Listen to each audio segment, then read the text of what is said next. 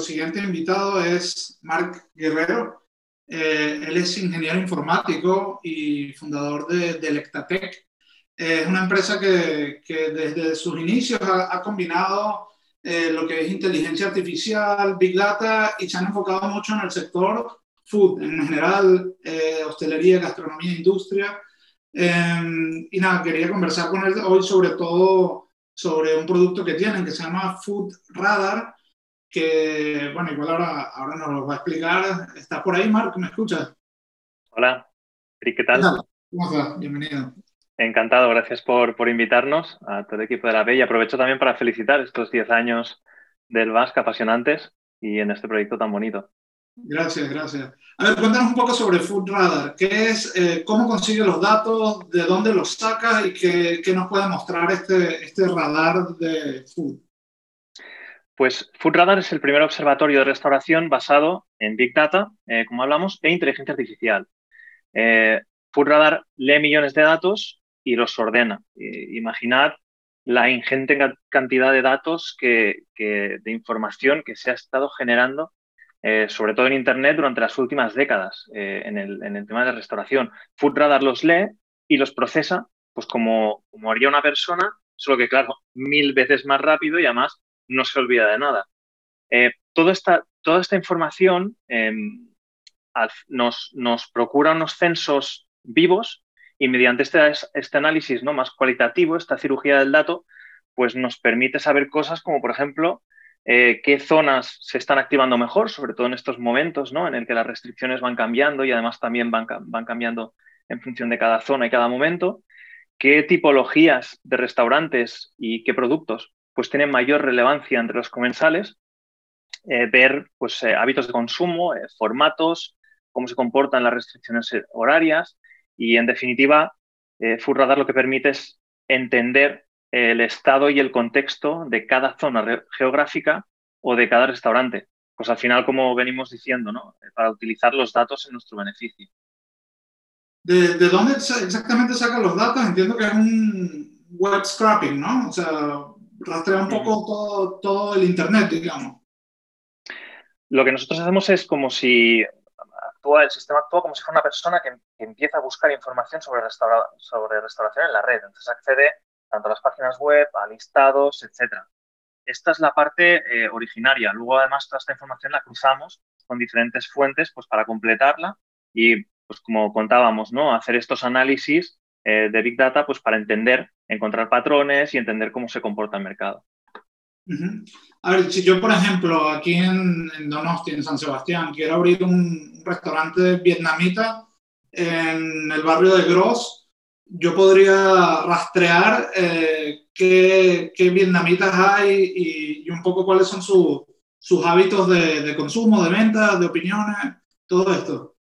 Totalmente. Eh, de hecho, es un buen ejemplo y, y en realidad no solo eh, los vietnamitas, sino que lo que nosotros hacemos son segmentaciones personalizadas. Eh, lo comentabas ahora mismo, ¿no? La importancia de la segmentación.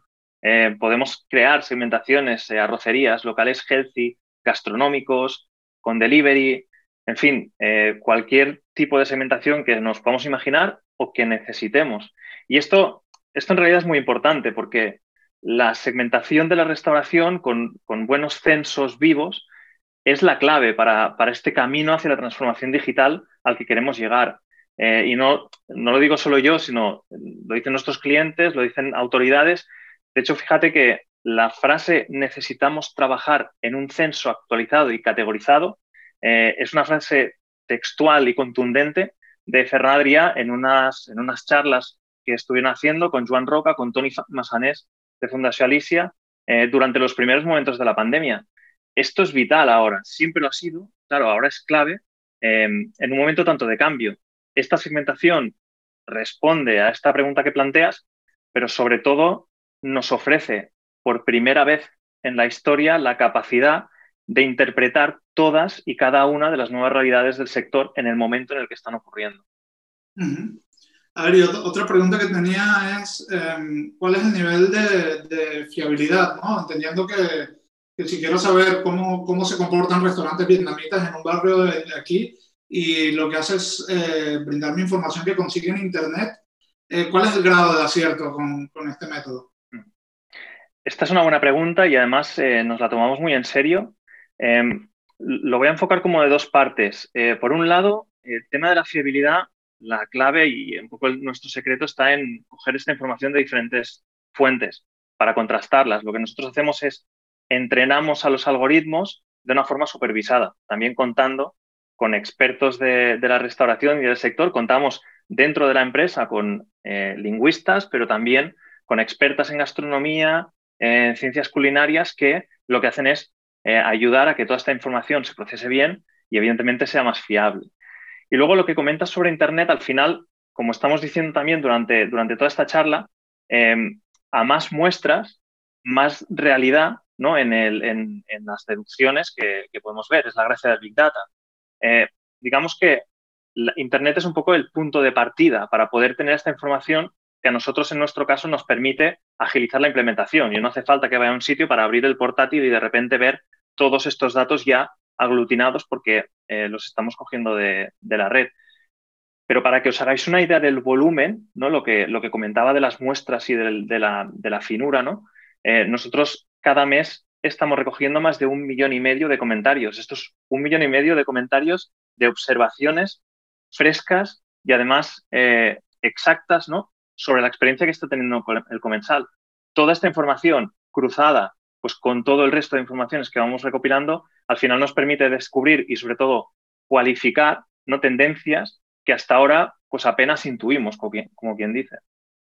Vale, entonces igual un poco lo que comentaban Oscar y Alberto de, de poder medir eh, predicciones y fluctuaciones eh, en un restaurante con esta herramienta se podría hacer en un barrio entero, si estoy entendiendo bien. Efectivamente, eh, en un barrio entero, como decíamos, no solo por zona, sino también algo que realmente es interesante como por segmentación, es decir, cómo se están comportando los que son igual que tú o los diferentes segmentos en una zona, cómo se están comportando. Por ejemplo, em, e, esta mañana he estado trasteando un poco con la herramienta, yo siempre cada día entro y miro un poco cómo, pues cada semana, ¿no? Cómo se está comportando el, mercado. Eh, y una observación interesante es, pues en estos, durante estos meses, eh, hemos estado viendo que, por ejemplo, locales del tipo eh, healthy, real food, pues bio, proximidad, etcétera, han tenido un comportamiento por encima de la media, un poco mejor. y tengo aquí al, pues algunos datos, por ejemplo, han tenido menos cierres, em, han recibido el doble de comentarios que la media del resto, este tipo concreto de locales. Y además algo muy interesante, eh, como yendo un poco más a esta cirugía del dato para ver qué es lo que ocurre y qué se dice, pues nos hemos dado cuenta que en este tipo de locales de lo que más se habla es de hamburguesas. También durante este periodo. Ahí, a partir de aquí, podemos seguir buscando y sacar muchas conclusiones súper interesantes. Pues, por ejemplo, encajan bien con el formato takeaway delivery, que ahora mismo es importante, encaja bien con los horarios, las restricciones de horarios, pues vemos que las ocupaciones están subiendo también em, con las restricciones que se dan pues, en un punto concreto de la mañana, encajan muy bien con restaurantes pues también tipo brunch, eh, healthy, etcétera. Claro, esto nos permite tener una visión de cómo se está comportando, comportando el mercado que hasta ahora era muy difícil, ¿no? Tenías que ir a la calle, ¿no? Y ir viendo cómo, cómo se comportaba o directamente imposible, ¿no? Poder tener esa Efectivamente. ¿no? Eh, a ver, y aparte de, esta como de vigilancia de hábitos y comportamientos, ¿qué, qué, otras aplicaciones habéis identificado con la herramienta? Pues mira, em, me, me, gusta este término que has utilizado, de hecho creo que luego ya empezar a usar, ¿no? La vigilancia del mercado. Nosotros utilizamos eh, la inteligencia contextual, porque es el contexto, ¿no? Lo que, lo que realmente sirve pues para tomar diferentes acciones. Y os puedo poner algunos ejemplos. Mm, por poner, em, algunos de nuestros clientes, em, en este caso, pues proveedores, utilizan toda esta información para posicionar las marcas. Por ejemplo, em, voy a buscar alguno así neutral, un fabricante de bebidas, pues puede segmentar el mercado según el perfil del, del restaurante, pues de forma que se adapte al público de sus marcas y encontrar aquellos que son los restaurantes más populares con esas características concretas para posicionar y dar visibilidad a la marca. Otro ejemplo mm, sería, pues, eh, como, como, hablaba ahora, ¿no? de los healthy, las hamburguesas, pues, eh, el estudio de las tendencias.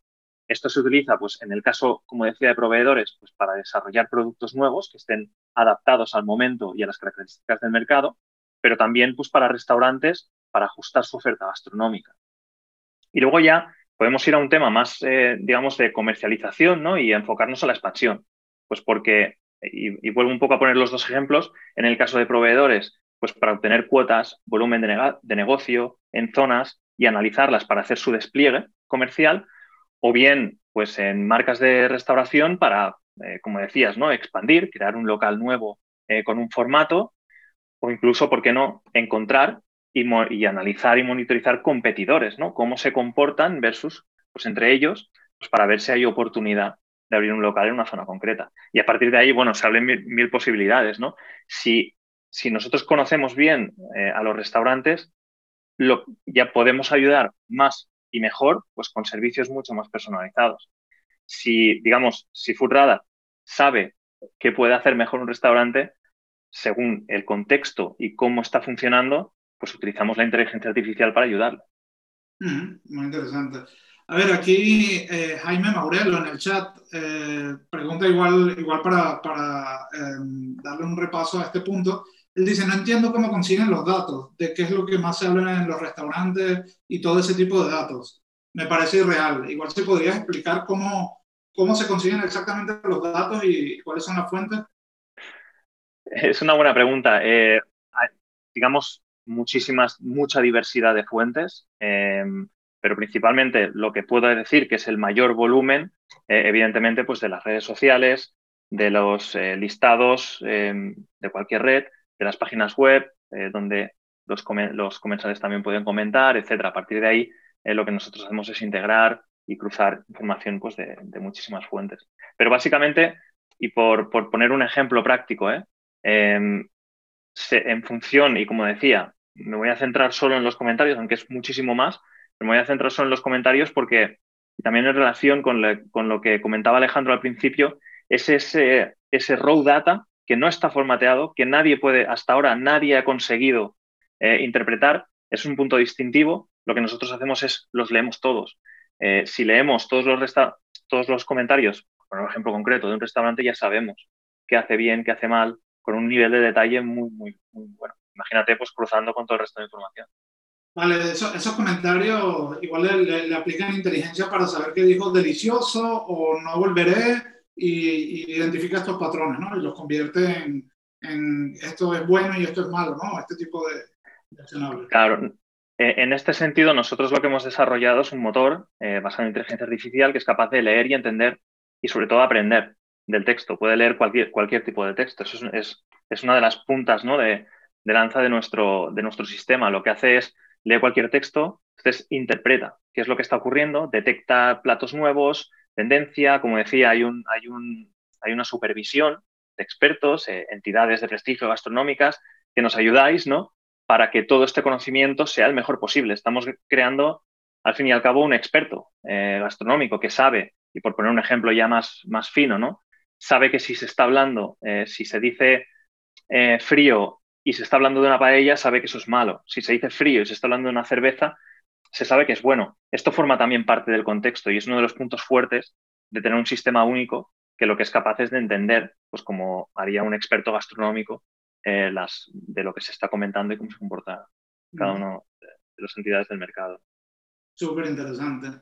Bueno, se, nos está acabando el tiempo, pero me, gustaría terminar con una, con una última pregunta que sería a ver, un, dueño de, taberna de toda la vida, o sea, como el, segmento más, eh, menos eh, que adapta tecnologías en, en, toda la cadena del canal Oreca. Em, ¿Cómo podría aplicar esta herramienta a un restaurante de ese perfil para su beneficio? esta es una de las, de las razones por las cuales em, nos, digamos, eh, la información existente en Internet es uno de los puntos fuertes de nuestro proyecto. ¿no? Hay otras, pero entre ellas este es un punto fuerte porque realmente eh, cualquier eh, usuario de cualquier restaurante no necesita eh, realizar una implementación o tener un conocimiento técnico para recopilar toda esta información, sino que desde el primer momento, solo digamos como con levantar el, el ordenador, pues ya puede tener esta información de, y pongo un ejemplo, pues en un local que ya, que ya, que ya existe, pues ver em, de qué se habla en los locales que son como él, en las tabernas top de la zona en la que está, pues descubrir eh, los locales, cuáles son aquellos locales top, qué se dice y, entender pues quiénes son, nada, en segundos. Al final, pues es un ejemplo, ¿no? Pero saber en qué brilla la competencia al final es oro para cualquier negocio. Eh, el secreto está pues en encontrarla y medirla pues lo más rápido posible.